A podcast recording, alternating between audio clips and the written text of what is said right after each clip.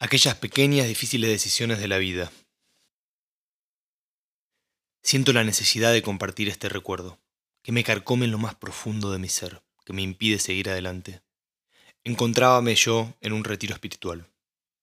En la parte más emocionante del retiro, hicimos una dinámica en la que se nos decían frases del tipo, soy egoísta, soy impulsivo. Y cada vez que nos sentíamos identificados, doblábamos un papel, nuestra esencia, por la mitad más tarde se decían cosas positivas para que hiciéramos el proceso inverso, pero no viene al caso. La cuestión es que, en un momento dado, se leyó una frase que me desarmó por completo. Una frase que me dejó en una encrucijada, que planteó una paradoja. Al principio, quizás llevado por la emoción del momento, cuando escuché la frase soy indeciso, empecé a doblar el papel sin dudarlo siquiera. Definitivamente soy indeciso. Pero cuando tenía el papel a medio doblar pensé, ¿realmente soy indeciso?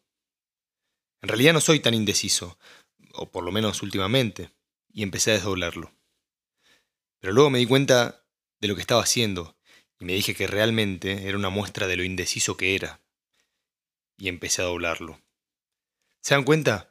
Al elegir tan velozmente el sí, me contradije a mí mismo y al comenzar a dudar de cambiarme al no, me convertí en un indeciso.